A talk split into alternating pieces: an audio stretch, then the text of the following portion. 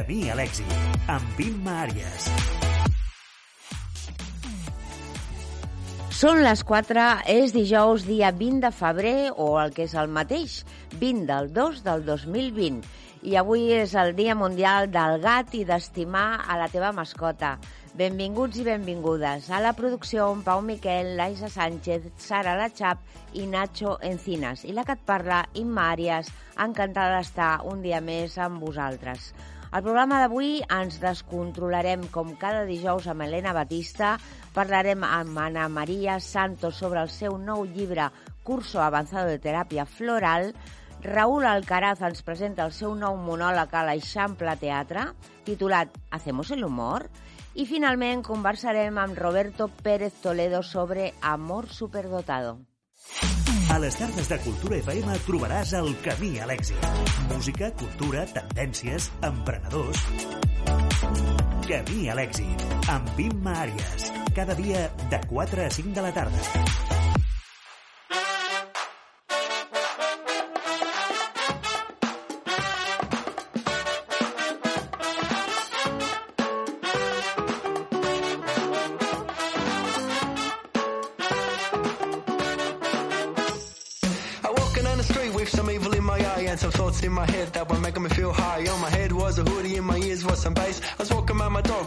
That sexy face come towards me. And with a little cheeky smile, if she was a phone, I pick her up and dial the fire brigade. Oh zero zero zero, she stole me my tracks. I said, I'm oh, hello, hello. Hello.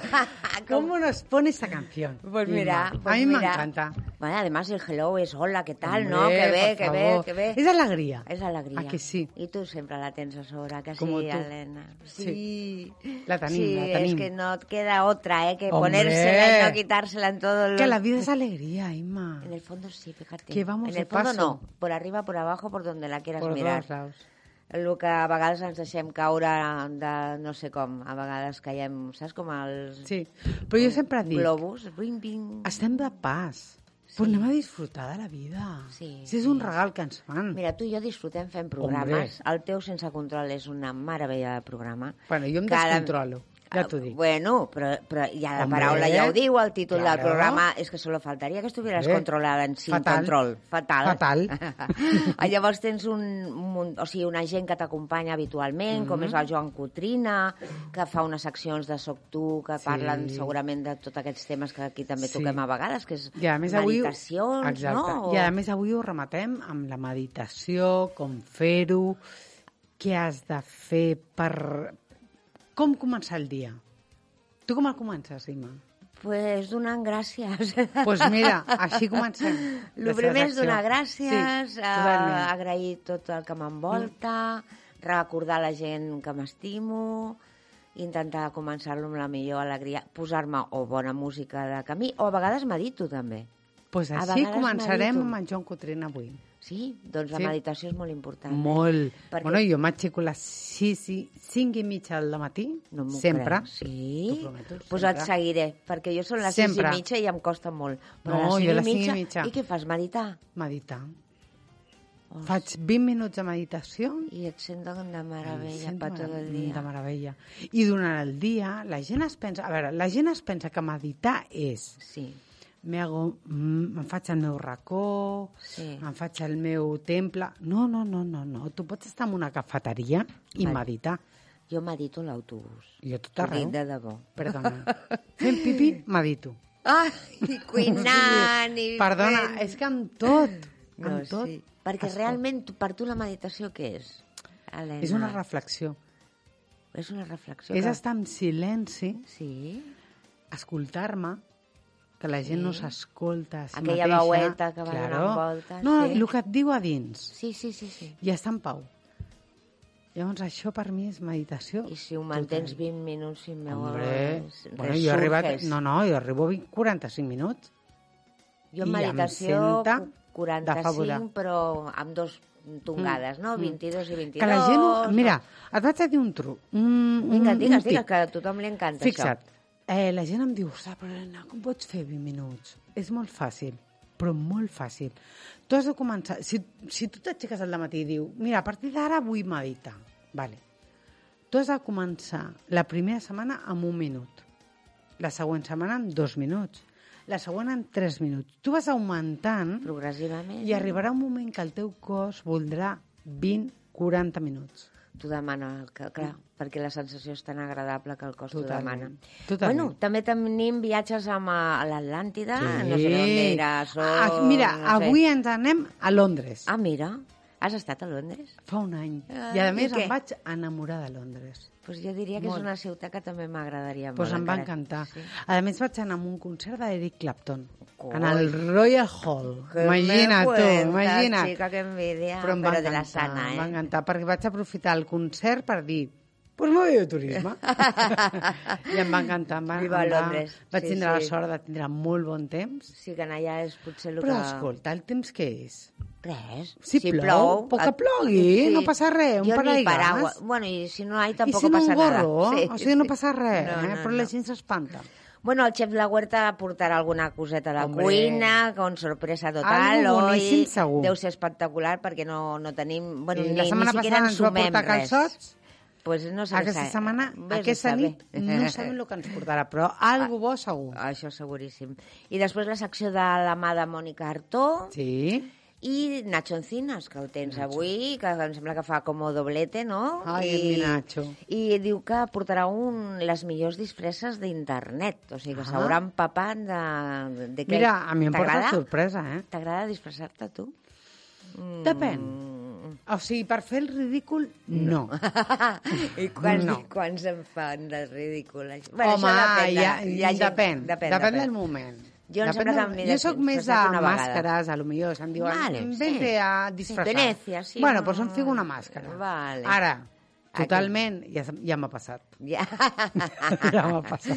doncs sí, tot passa i tot queda i tot es viu i tot es reviu. s'ha de viure o sigui tot. que alegria, alegria. Helena, Totalment. gràcies per estar aquí, gràcies, Gràcies per ajudar-me a arrencar amb descontrol aquest programa M'agrada molt. i que sigui un èxit el teu, que ja ho és cada setmana. Bueno, canvia l'èxit. Fins la setmana Tu m'he de ser camino. I tu sin control. Adéu, guapíssima. Gràcies, carinyo. A tu. To you with a tie that we cannot break, with a night that we can't replace. I'm lost but found with you in a bed that we'll never make. It's a feeling we always chase. I could write a book about the things that you said to me on the pillow and the way you think and how you make me feel. You can fill my mind and move my body with the fiction fantasies. Just call us what it is. We don't pretend it's real. So don't make promises to me that you're gone away. We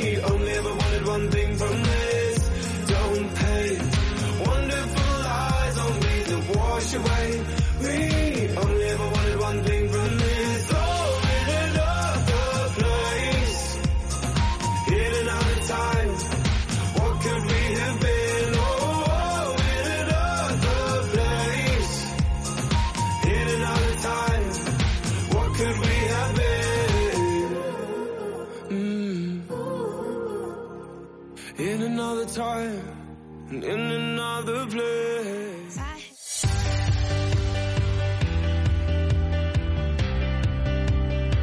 Música, cultura, tendències, emprenedors... Camí a l'èxit, amb Imma Àries. Cada dia de 4 a 5 de la tarda. I amb la cançó Another Place de Bastille passem a parlar amb Ana María Santos. Buenas tardes, bona tarda. Hola, bona tarda. Què tal, Ana María? Com estàs? Molt, molt bé. Rodejada de flors o no? Rodejada de, de nena petita. De, de nenes petites? De nena petita avui et toca. Ah, sí. molt bé, doncs perfecte. Bueno, Una fora, fora bromes, Ana María Santos és terapeuta floral, formadora i, a més, elabores els teus pro propis elixirs. I avui ens vens a presentar un curso avançado de teràpia floral, que és un nou llibre. Eh, això vol dir que ja n'has escrit algun altre.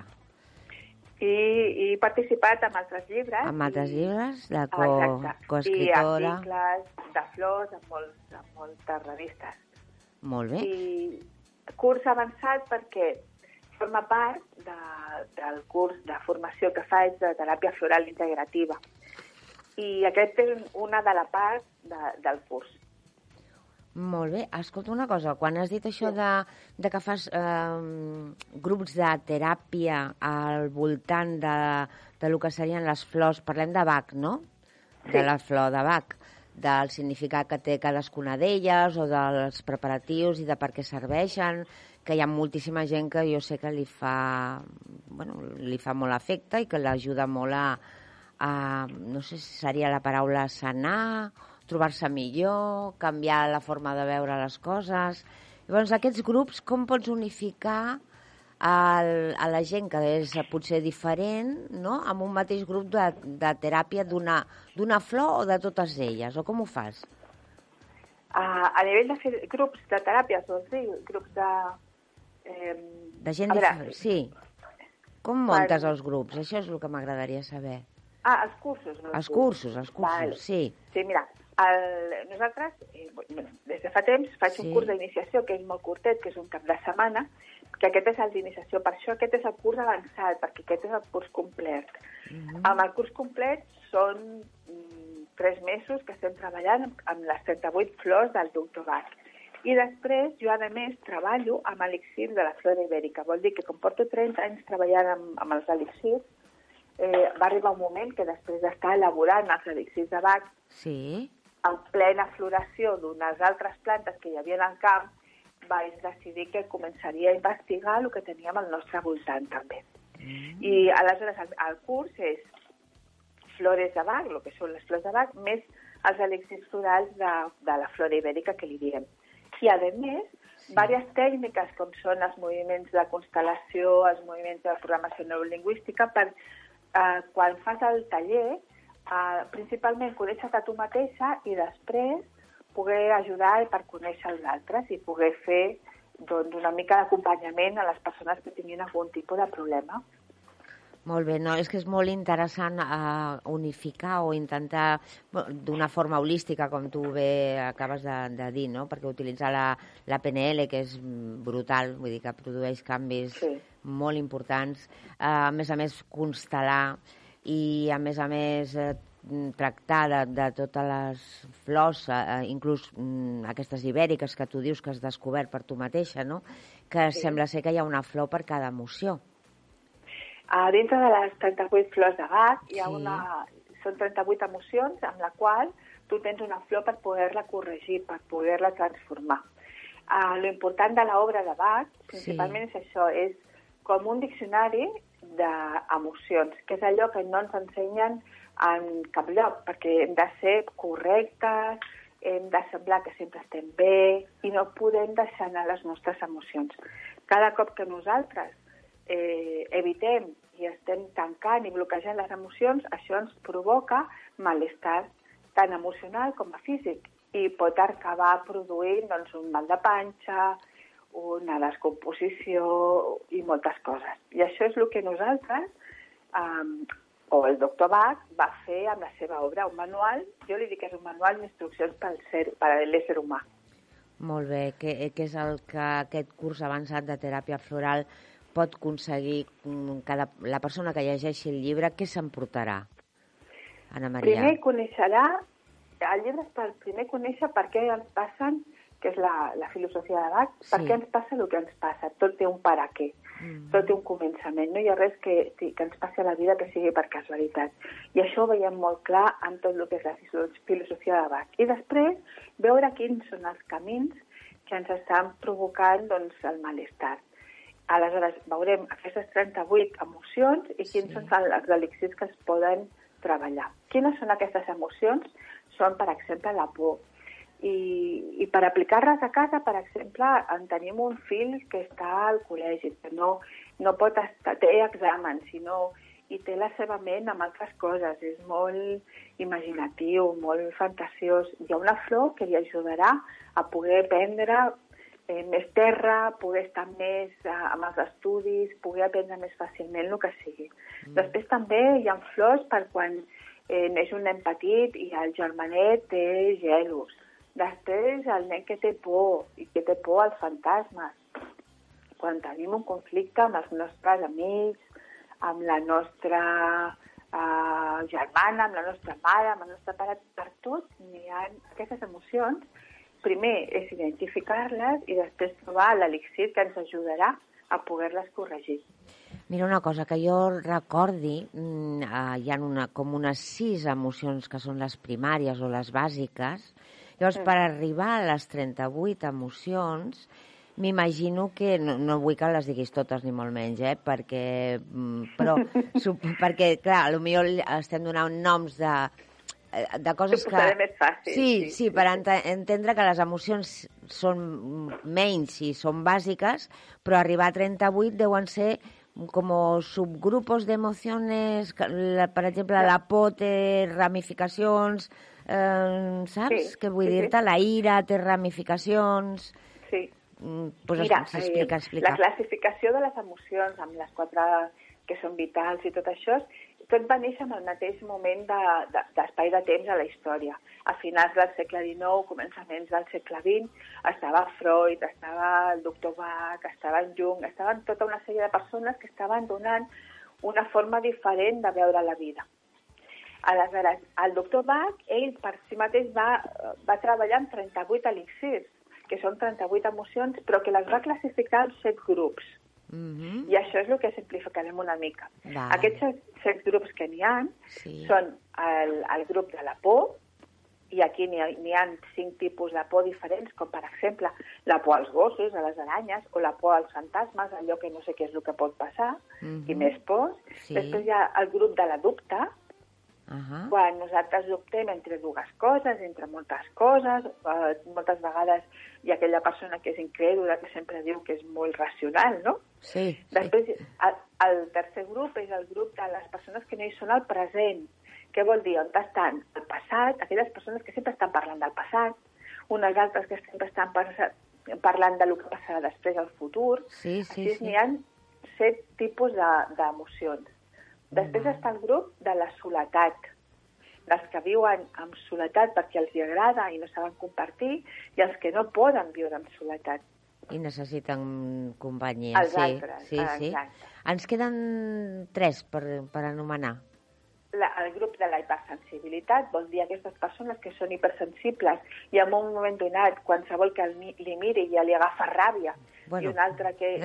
Aquesta és sí, la sí, sí. hipersensibilitat. Sí, no? sí, sí, hi ha, hi ha un grup molt important de gent que, que es diuen PAS, persones altamente, uh, bueno, això, sensibles. Sí, perceptiva, sí. Sí, sí, sí, sí. No és ben bé això, eh? Va, va, Ah, ho va vale. definir d'una altra manera, però és molt maco poder veure tot això. Vale. Després està el grup de la desesperació i la desolació. Aquest és el Mm. grup més dur perquè hi ha l'abandonament d'un estimat, algú que s'ha anat a l'altre món, les persones que no s'estimen a si mateixes, que creuen que no són eh, suficientment bones per tindre el bo de la vida. Per Sí. això és un grup que té vuit estats emocionals diferents. I l'últim? sí. És el de la preocupació per als altres. Mm. Però també és un grup molt divertit i la veritat és que poder descobrir eh, com som els éssers humans, que podem passar per, per qualsevol d'aquests 38 emocions en un moment donat, però a més superràpid, canviant d'una a l'altra, perquè són emocions.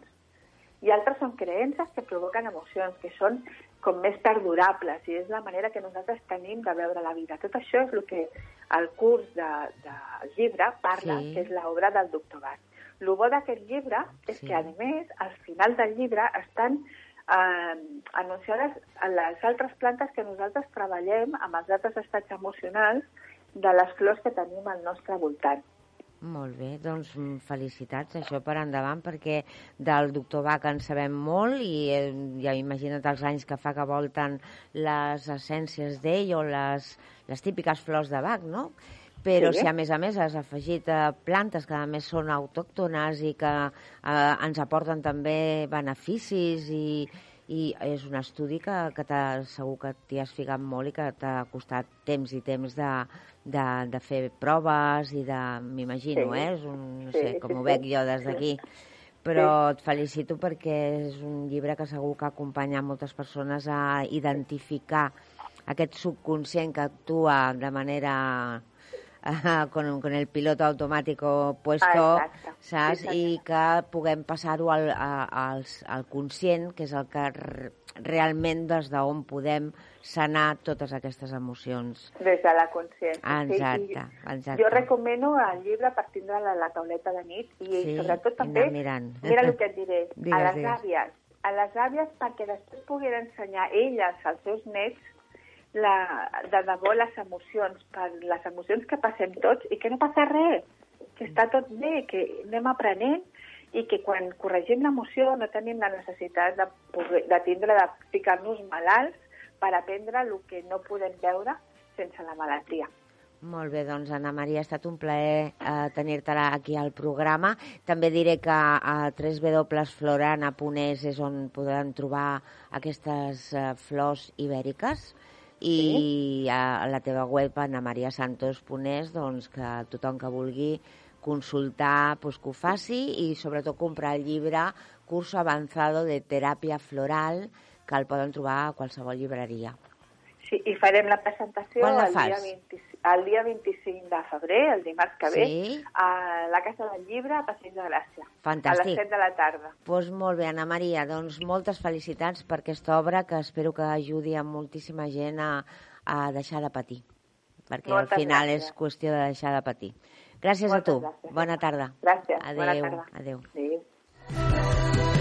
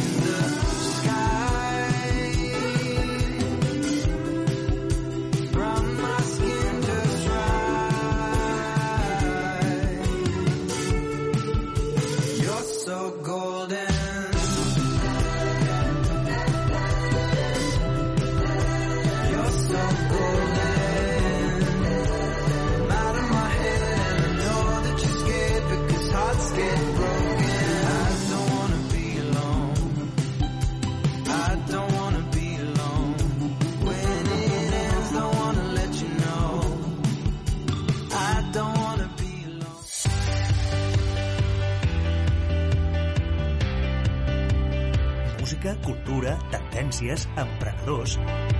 Camí a l'èxit, amb Imma Àries. Cada dia de 4 a 5 de la tarda. Hem escoltat Golden de Harry Styles i ara el que tenim aquí davant nostre, davant meu, exactament, és Raúl Alcaraz. Bienvenido, bona Què tal? tarda. Benvinguda i ben trobada. Això mateix, els dos hem fet el mateix. Benvinguts i, ben trobats. Uh -huh. Raúl Alcaraz és còmic, Sí. humorista, monologuista i actor. I porta més de 10 anys treballant en allò que més li agrada i vivint d'allò que més li agrada. Efectivament. Sí, añado, Soc un, la puedo añadir, un eso. privilegiat, i tant, pots. Bueno. Bueno, doncs avui has vingut a parlar del teu nou monòleg, Hacemos el humor, Uh -huh. eh, perquè estarà disponible fins al proper 26 de març a l'Eixample Teatre de Barcelona, que si no m'equivoco està al carrer Aragó. Aragó 140. I és encantador, és un lloc encantador perquè ja ha Correcte. estat. I cada dijous i dissabtes a Mhm. partir del 29. Uh, bueno, ja, a partir de ja, ja estic allà. Eh, Ja estàs. avui tinc el tercer passe. I l'últim serà el dia 20 i pico de març, sí, correcte. Això. Vale, doncs vinga. De què tracta aquest monòleg? Aquest monòleg tracta de mi eh, en particular. Eh, el tema serà, el fil conductor són les meves experiències i llavors li hem posat el fem, hacemos el humor perquè la gent visqui les, eh, les fases de quan fem l'humor amb algú o l'amor, que són la primera cita, conèixer l'altra persona, eh, com t'apropes a ella, i llavors, eh, tenint de fil conductor la meva vida, doncs faig eh, l'humor amb el públic que ve. Ah, sí. I tant. Eh, A l'humor i a l'amor. Eh, bueno, eh, el humor sin amor es inconcebible, así. es- si fas ¿El humor sense- despierta el amor o el amor despierta el humor? Pu- Puede ser ambivalente, Eh, que sí? de les dues direccions. Molt si bé. tu entres amb amor, eh, després et rius, i si te'n rius, després en un lloc t'enamores i tot. Ah, i tant que sí. Mm. Aviam una cosa, d'on va néixer la idea? Vas, perquè tu mateix et vas proposar fer això, algú t'ho va dir, com va sorgir, que un dia et vas aixecar i vas dir voy a hablar d'esto. Doncs la idea, la idea matriu, si et dic la veritat, va sortir d'unes gales que faig Hospitalet que es, de, es diuen Fem l'humor. Vale. Llavors, aprofitàvem l'LH, perquè l'Hospitalet és molt conegut per l'LH. Sí, I llavors, sí. quan vaig donar el salt aquí a Barcelona, eh, vam estar parlant amb els nois de l'Eixample i, i, hosti, vam veure que hi havia també una opció de jugar més amb lo de fem l'humor i, i hacemos el humor. I d'aquí que hagi- que s'hagi creat aquest espectacle. Sí. De tota manera, porta un parell de, pare- o sigui, de, de És una signes pregunta. de... Pre exacte, de pregunta. Clar, perquè seria molt, molt prepotent dir-li a la gent et faré l'humor sense que tu responguis. O sigui, el feedback del públic és, és molt És important bàsic. com el de les persones a l'hora de fer Jo estic segura que aquesta pregunta que fas o que, que, que aquesta, mon- aquest monòleg proposa de Hacemos el humor segur que té una bona rebuda i al final acabes fent-lo. I Sí, podries treure-li segur els que- interrogants. Sí, eh, s'ha de ser segur en la feina d'un i després de tants anys fent comèdies sabem que arribem a tocar la fibra del públic que ve.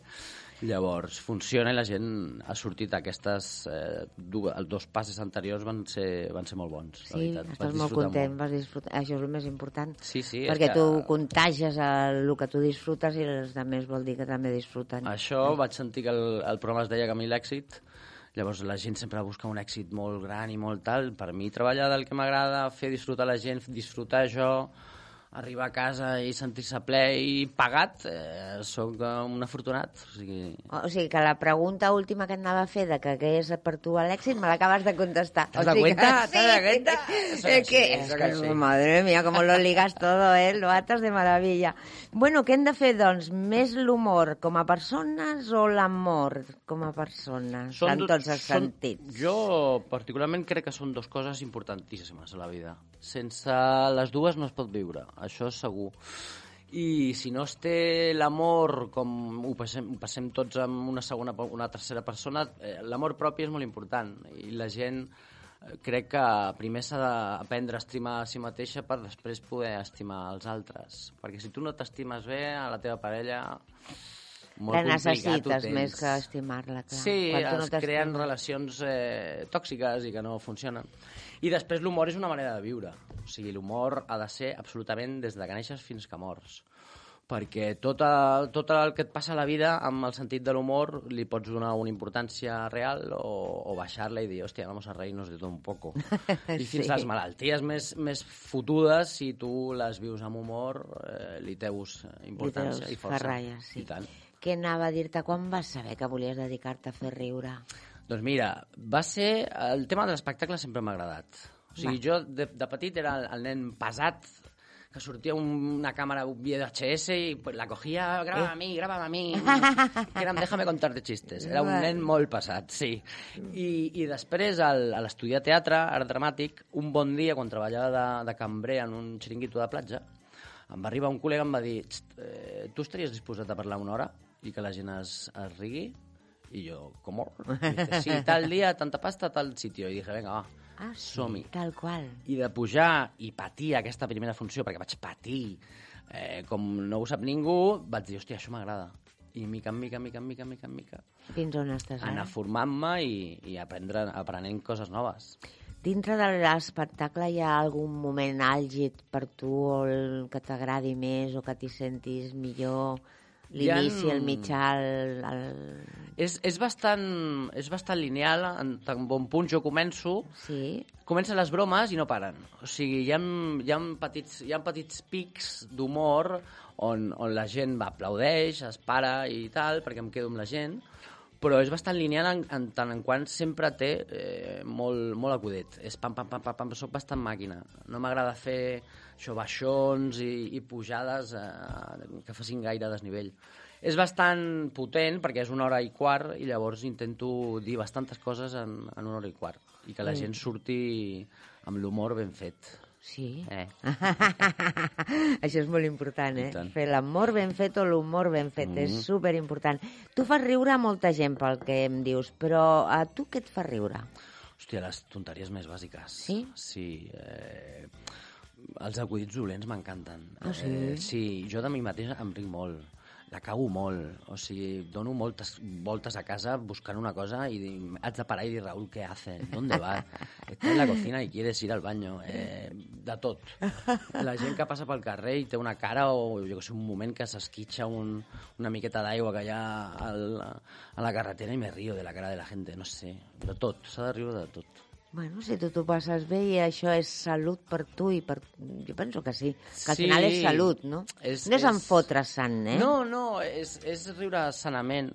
I a més jo crec que com a persona, si tu estàs bé, et Mm. sortirà la, el riure. Si estàs malament, sempre li pots treure el costat dolent a tot. O sigui, veus una persona que cau, hòstia, s'ha hecho daño, pobrecita, no sé què. Si veus que està bé, doncs te'n rius també, perquè és sa. Jo què sé. Sense fer mal a ningú. Sense jo estic, fer mal, i tant. Jo estic convençuda que no va rient pel carrer de les No, persones. no. Però mm, després de 10 anys en el sector, què és uh, el que més t'agrada de tot? El que més m'agrada és eh, sentir els nervis del començament, que són com els del primer dia, Sí. saber que funcionarà, confiar amb el públic, confiar en tu, i després al final com, com fas la baixada, perquè òbviament eh, l'escenari puja molt les revolucions, tu estàs a un nivell d'endorfines molt potent i després, òbviament, s'ha de tornar a la vida real. I aquell moment del baixón, de relaxació, de saber que la feina estava ben feta, la gent riguda i tal, també dona molta satisfacció. Mira que acabes de dir la gent riguda, eh? És com Mm. el que va menjar i acaba, clar, és que- i acabat a l'àpat i està ben menjat. Està ben menjat, sí, sí, Està ben rigut. Mm, I això per tu és el més satisfactori. És el més satisfactori. Com pots mantenir aquesta espècie d'adrenalina tan pujada durant una hora i quart? Tu mateix, eh, eh, quina energia necessites i d'on la treus? L'energia és, és pròpia i és com, com tot l'intercanvi, ja sigui d'humor o d'amor. Sí. Hi ha una altra part importantíssima que et torna aquesta energia. I llavors jo surto amb la meva, eh, sé que vaig a disfrutar i en, el començament, quan jo començo a disfrutar, la gent comença a riure. I quan la gent riu, jo me vengo arriba. I si Eso jo me vengo más arriba, la gente pam. I és, un, és molt coral eh, el tema de l'actuació en directe. O sigui, sense el públic no som res. I llavors ells donen moltíssim. Hi ha gent que amb un somriure estrany o amb una, una reacció no esperada doncs et dona també una altra línia A seguir... clar. Improvises molt, M'agrada, la veritat és que sí. sí. però segueixes cada dia més o menys el mateix patró? Eh, això és una molt bona pregunta. Hauria de fer-ho. O Però no ho fas. Però no ho faig. O sigui, sí que tinc, òbviament, un esquelet Sí, sí, muntat, tot, sí. però si un dia em ve de gust parlar d'una cosa, parlo. Eh, si un altre dia, hòstia, s'allarga més perquè la gent vol més improvisació i improviso i tal, doncs continuo. D'on ve això? Això és el moment. El moment. Ser lliure, al moment, disfrutar, i si estàs bé, doncs agafes una rama o una branca no, no, estaves, no havies esperat. Però després s'ha de saber tornar al redil i, i acabar bien el humor. Òbviament. D'acord, I irte supercontento i... És que és igual que l'amor, o sigui, si tu estàs amb la teva parella i no escoltes l'altra parella el que vol, una postura o un petó cap a una banda, doncs tu continues, si eh, després tu portes l'iniciativa, doncs tornes cap aquí, no sé. Sí, sí, és sí, molt sí. coral, és molt així. És un dar y recibir, realmente. Correcto. Esa es la, la, vida, palabra. la vida és així. Bueno, ens queda un minutet per acabar l'entrevista i no sé si te vindria de gust o despedir-te com al teatre o entrar com al teatre. Bueno, la veritat és que entro ballant. Ho dic per fer-me riure més, fer-me riure una miqueta. Ah, o sigui, m'estàs posant a prova i m'ha dit, te Bueno, queda un si minuto, vols, eh, te queda un minuto, si no me haces reír, Te no queda voy a venir. Si no te hago reír, no voy a venir. Claro que no. Mala meva, doncs, hòstia, me lo pones muy, muy, muy heavy. Yo sé que, yo sé que si vienes, Sí. te vas a reír desde antes de que hable. Ah, fíjate. Yo solo solo te digo eso. Solo cuando entre, Sí. ya te va la, la, la risa, la primera impresión va a hacer, hostia, me lo voy a pasar guay. Vale, de lo mal que bailas. Eso ya lo has puesto tú, eso ya lo has puesto tú. Bueno, però t'ha fet riure tu i això també m'ha vingut molt de gust. Gràcies per estar amb nosaltres, Raül Alcaraz, i que Gràcies. tinguis moltíssim recorregut en aquesta Gràcies. història de vida que has escollit i que a més et dona de menjar. Moltes gràcies per, per l'entrevista i els teus ulls, que diuen molt. Gràcies, guapo. Bona tarda. Bona tarda.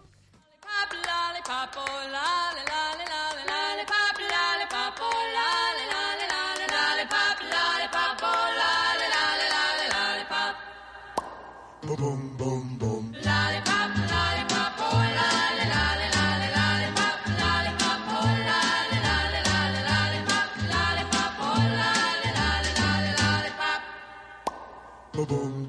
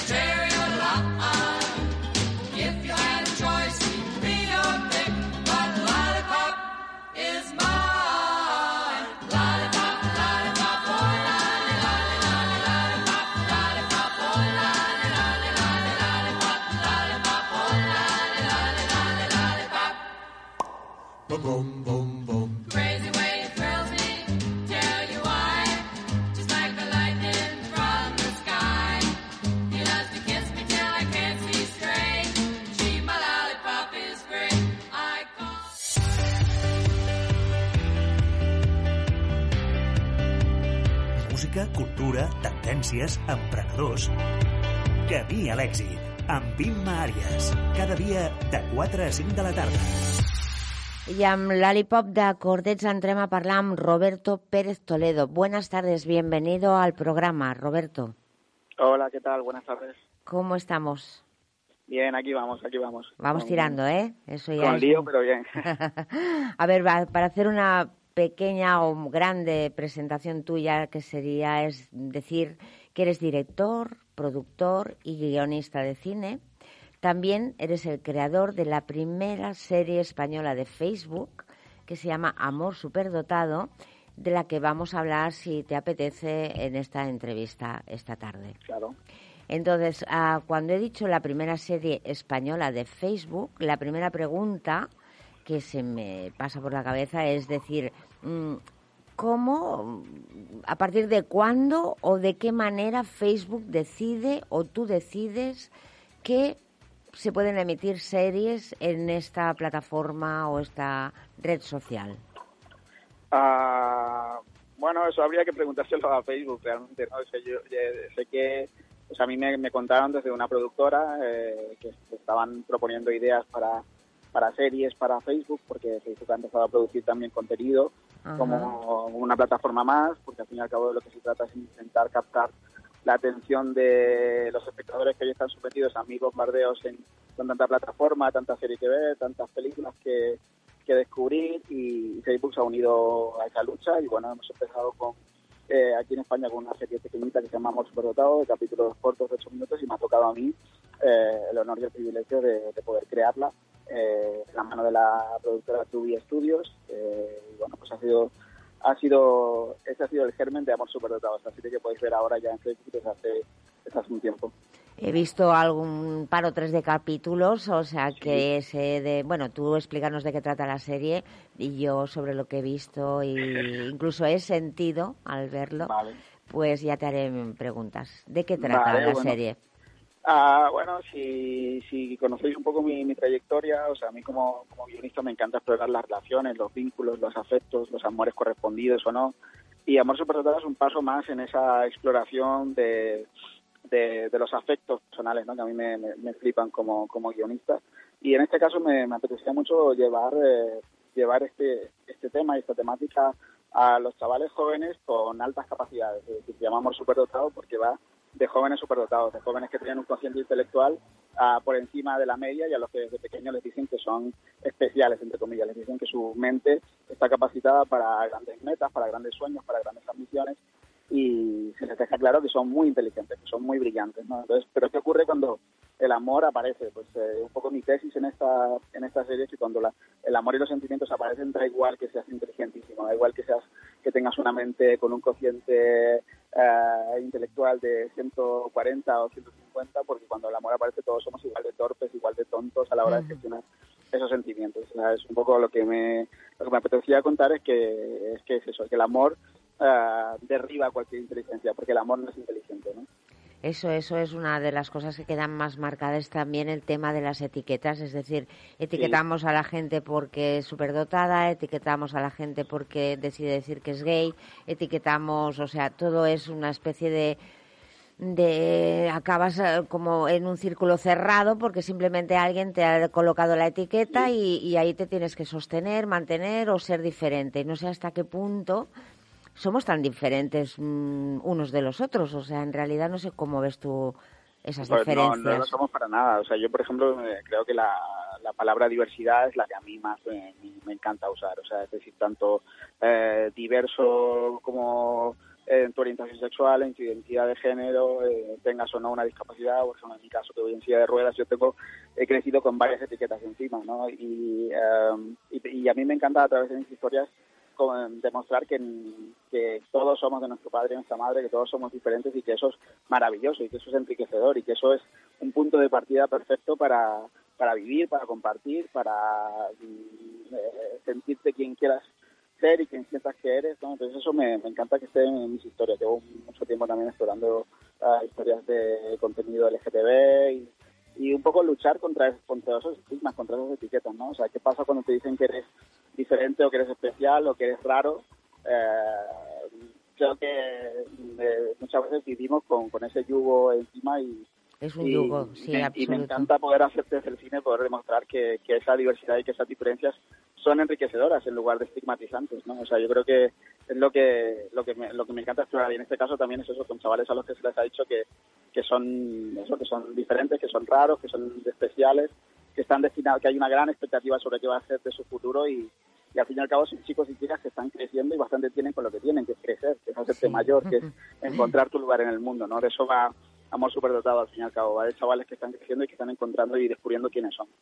Yo, la verdad, por mi parte diría que, que esto de etiquetar a las personas es, es, como tú has dicho, es un yugo tan fuerte el que Sí, te cuelgan sí, sí, sí. encima que salir de ahí es, im- es a veces te cuesta una vida entera y otras veces la gente no sabe ni cómo ni hacerlo ni salir de, de eso que algún día oyeron que eran o que debían Sí, ser. claro. Y Y fíjate eso además que eso, eso con- convierte a la gente en, en, en- en seres frustrados en, muchísimos Total. casos, en seres eh, limitados, es Sí, decir, las, sí. las etiquetas son, son estancos, son huecos estancos donde, de donde no te dejan moverte ni, ni salir, ¿no? Entonces, eh, es, es complejo y es complicado y sobre todo en, en las edades adolescentes donde uno no tiene formada su personalidad y, no, y, y bastante tiene con descubrir quién es. Claro, claro. Fíjate una cosa que sí que nos une y que aquí lo dejas clarísimo, que es que haces la comparativa de que esta gente superdotada no quiere entrar en el amor, porque claro, ahí se pierden, ahí ya no tienen control sobre Claro. todo. Pero no- realmente el amor es lo único que nos une absolutamente a todos. Cuando hay amor, amor real, o sea, amor que no es de pareja, sino que es amor por el ser humano, amor por la vida, Claro. amor por el otro, realmente de- desaparecen las etiquetas. Sí, ya verás, si sigues viendo la serie y ves el último Claro capítulo... que lo haré, la- sí. verás que la tesis final eh, es esa, ¿no? que al fin y al cabo se trata de descubrir que el amor no es inteligente, pero asumi y, y se trata de que asumamos de que sin amor no somos nada, de que no de que no, no tiene sentido vivir sin amor de cualquier tipo, ¿no? Entonces, esa es la, sin hacer demasiado spoiler, esa es la tesis final a la que, Vale, si a no, la que no. llego yo y a la que llegan estos personajes.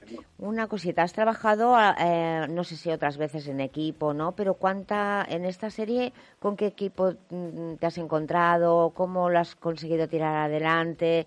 Eh, eh, Fa- ¿Facebook mismo te ha propuesto algo a nivel de producción propia o cómo, cómo ha Mm, sido no. trabajar con ellos? Bueno, eh, he sido bastante, hemos sido bastante libres a la hora de, yo he sido bastante libre a la hora de escribir y crear la serie.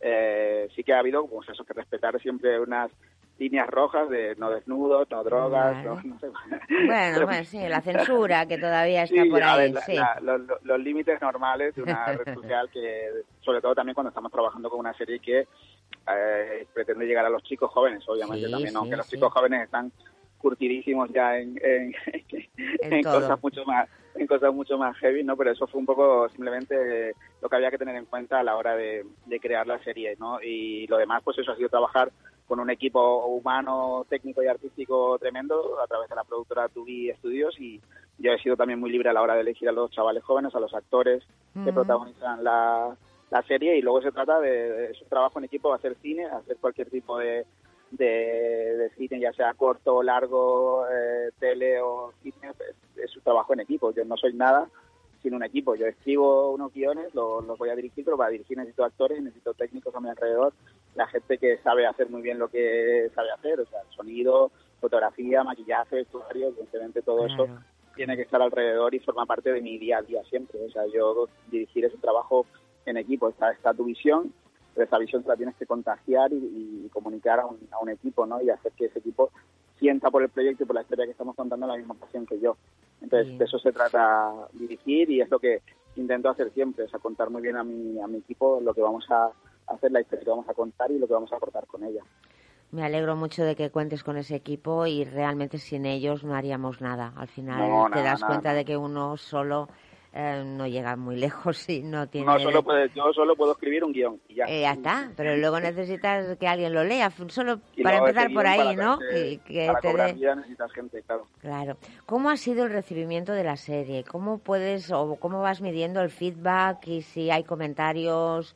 Sí, eh, sí, sí. si cómo podemos ayudarte incluso a compartir o no sé cómo cómo va cómo funciona Bueno, la, la serie, para todo el que la quiera ver, está disponible en mi, en mi página oficial de Facebook, que es facebook.com barra mi vida rueda. Ahí están todos los capítulos, los ocho capítulos de la primera temporada de la serie. sí Eh, la estrenamos en noviembre de- del año pasado, a finales del año pasado, y ha sido brutal el recibimiento, espectacular. Realmente, si leéis los comentarios, mira que yo estoy acostumbrado a los comentarios haters, que muchas veces también los he tenido en mi trabajo, pero en la serie, en esta serie eh, casi eh, no, no ha habido ningún comentario de estos que dices, ay, qué, qué mala baba o qué, qué mala leche a la hora de comentar, ¿no? O sea, hay comentarios muy, muy bonitos de la gente, muy entusiastas. eh, Mm. La gente ahora está pidiendo una segunda temporada de forma bastante ferviente. Vamos a ver si podemos hacerla. Estamos, estamos en ello. Pero ya te digo, o sea, es lo, lo maravilloso de estrenar en la red y estrenar en una red social como Facebook también es que tienes un feedback inmediato. ¿sabes? No, Sí, eh, sí. Tu audiencia, tus datos de audiencia reales son los comentarios de la gente. ¿no? Desde el primer si los comentarios de la gente te dicen desde el principio que les encanta, que quieren ver más, o sea, lo que más ha frustrado a la gente es que los capítulos son muy cortitos. Se estrenó semana a semana y los capítulos duraban apenas 7 u 8 minutos porque son, pues, son- una serie de capítulos cortos y la, la gente se quedaba con ganas de más. Siempre me decía, Claro. por favor, que llegue al siguiente, que llegue al siguiente. Claro. Entonces eso, eso también es un piropazo enorme, ¿no? Que la gente se quede con, con ganas de más. Hombre, Ahora, sí. por suerte, cualquier espectador nuevo que la quiera ver ya tiene la temporada completa y se la puede ver del tirón. Se puede ver los ocho capítulos seguidos porque ya están todos subidos, ¿no? Ajá. Pero cuando la íbamos estrenando semana a semana, pues la gente eso, quería más. Decía, ya ahora hay que esperar otra semana para ver otro capítulo y, y eso, era eso realmente es muy bueno. Dejar a la Bueno, gente eso fue un comienzo espectacular porque ibais dando pequeñas dosis y yo creo Claro. que ahí detrás hay marketing también, ¿eh? A ver qué tal responde el público. Pero bueno, que está genial porque además... Sí, sobre todo casi revolucionario hoy en día, que evidentemente con Netflix la gente se ha acostumbrado a ver las series enteras en un día, en una tarde, en un fin de Sí, semana, ¿no? Que- A tener todos los capítulos. Entonces casi que lo que hemos hecho ha sido revolucionario en, la- en el sentido de que lo que hacíamos era dar una dosis de ocho minutos a la semana, ¿no? Y dejar que la gente esperara una semana más para ver lo imagínate. Pues Roberto, una cosa que, que tienes que estar ya pendiente de hacer la, la segunda temporada o porque sí, estamos en ello, estamos en ah, ello. vale, vale.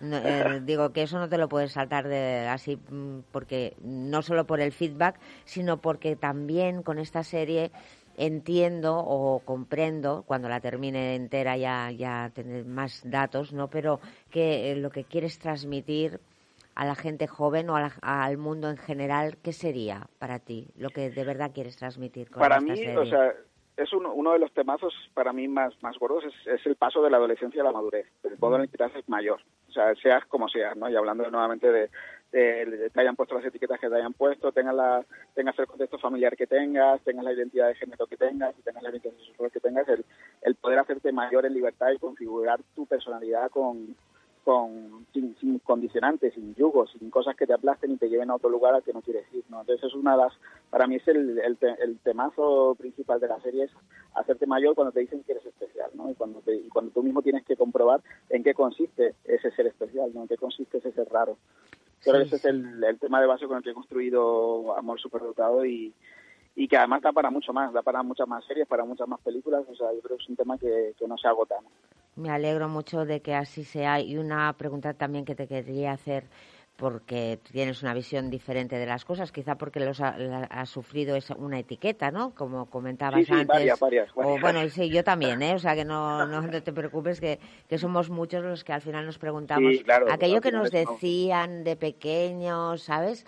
Que aún me está costando creérmelo hoy en día. Imagínate mm, eh, en aquel momento la importancia que le dábamos a eso y lograrlo era casi de vida o muerte, ¿no? Cuando en realidad pasan los años y te preguntas quién a quién se le ocurrió decir aquello, pero es que la palabra tiene un poder enorme y depende lo que digan y en el momento en que lo escuches y según estés, pues hace un efecto que es a veces imparable. Entonces, Sí, sí, para... a veces efectos terribles, Sí. en muchos casos también, o sea, que tienen que ver con, con eso, con, con chavales que no consiguen superar esas etiquetas, ¿no? Que Para acaban nada. creyéndose aquello que les gritan en el patio del colegio. por ejemplo, sí, sí, sí, o en casa, cualquier, mm, bueno, Sí. lo que sea.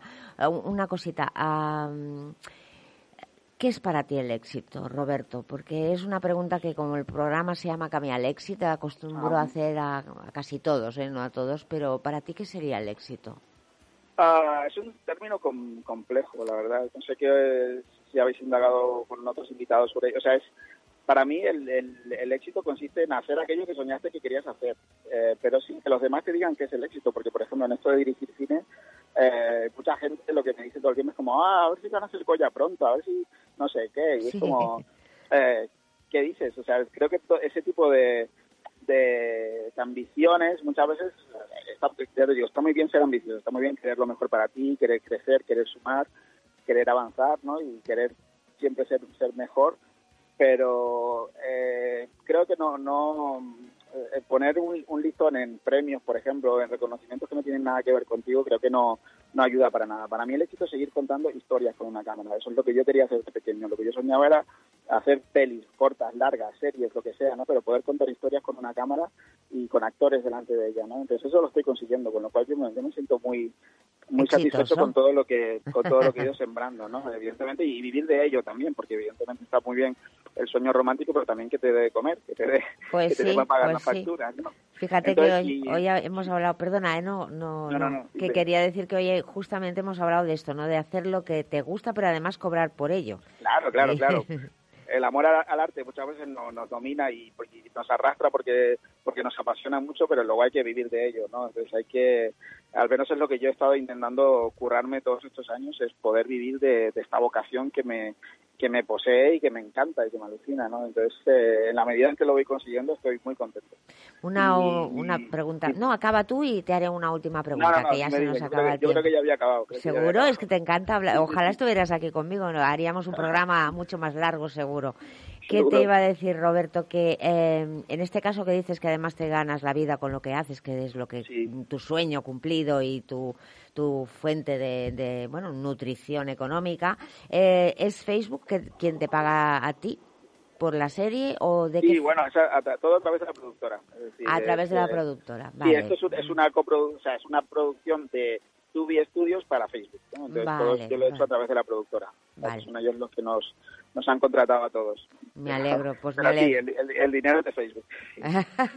no, lo digo porque muchísima gente, como es algo novedoso, y, o sea, mucha gente cuelga vídeos y al final tienes que pagar tú por, pues, para promocionarlos, llegar a muchísima más gente. No, no, no, eso no, eso no tendría sentido, vamos, para mí. Claro, este no. de- Por eso de decía que, es un que cambio. industria, claro, claro, me claro. alegro, me alegro. Pues mira, revolucionado porque, en fin, no, si es la primera serie que hacéis, que se hace española en Facebook, pues sé que hay otras que son de fuera de aquí, pero de, de aquí la Sí. primera, pues nada, primero, pues eso. eh, enhorabuena por ser el primero, enhorabuena por cumplir tu sueño, enhorabuena por ser como eres, quién eres y por contar esas historias maravillosas que te inspiras siempre en el amor y en, y en desetiquetar todo eso que no hace ninguna falta, que nadie nos diga qué debemos ser o cómo somos, porque lo único que somos es seres amorosos en un Sí, cuerpo es. andante que va por la vida como puede. Eso es, eso Muy es. bien. Bueno, a- seguiré contando historias, que es lo que se trata. Claro que sí, no pares. Vale. Roberto, un abrazo muy, muy fuerte abrazo desde aquí. enorme. Gracias. Muchas gracias, un abrazo, Adiós, chao. adiós, Hasta adiós. luego. You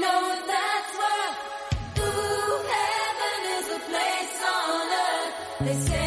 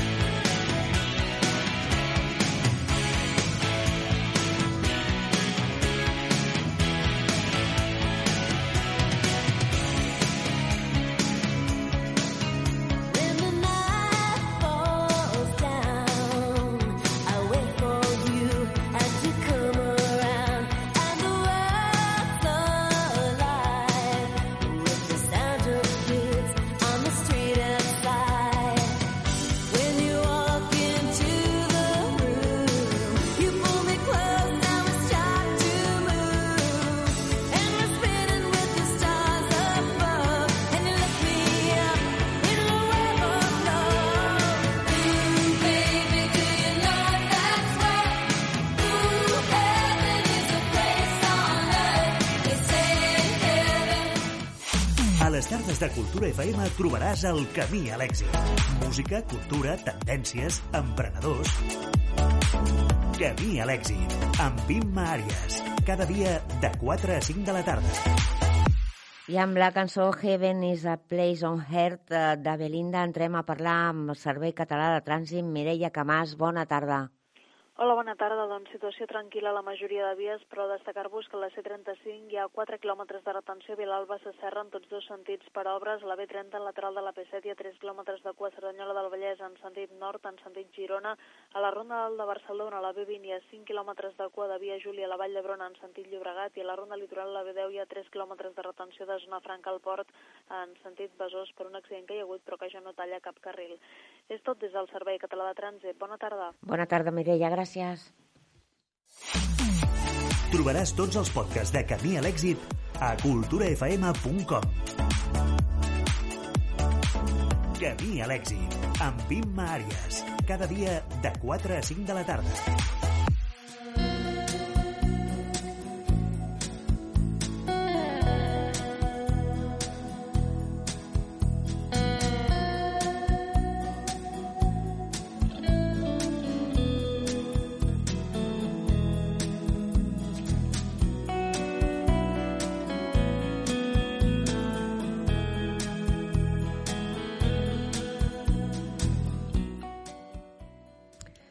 Amb aquesta cançó Wicked Game de Chris Isaac entrem a parlar, eh, ja que acabem el programa d'avui, amb alguns plans que ens podem anar trobant en aquest camí a l'èxit que és anar fent cada dia. Eh, des d'ahir i fins al dijous 5 de març podem veure City for Sale com a part del cinema lliure a la biblioteca, un documental sobre les víctimes de la gentrificació i la turistificació a Barcelona molts barcelonins es veuen forçats a abandonar casa per casa seva per ser assajats per la pressió immobiliària.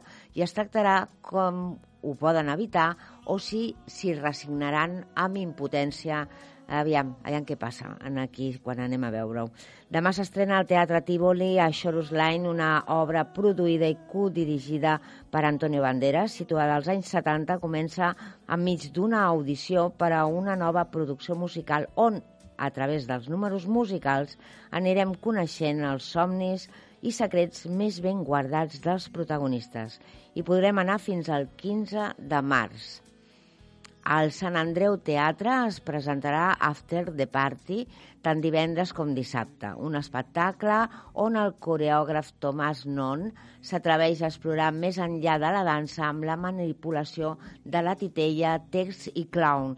Plantejarà les reflexions que es fan de matinada després de sortir de festa, recordant les nostres equivocacions o allò que hem dit podrem presenciar al Gran Teatre del Liceu la Clemenza di Tito fins al 29 d'abril.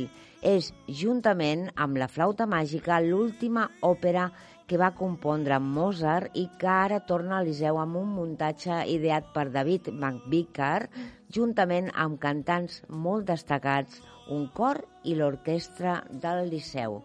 I ara ja toca despedir-nos, ja estem al final del programa, com sempre ha estat un honor estar aquí amb vosaltres i esperem haver contribuït a que seguiu amb el vostre camí a l'èxit. Tornem demà divendres amb els millors moments de la setmana, com sempre a les 4 a Cultura FM. Una abraçada a tothom, guapos i guapes, guapes i guapos.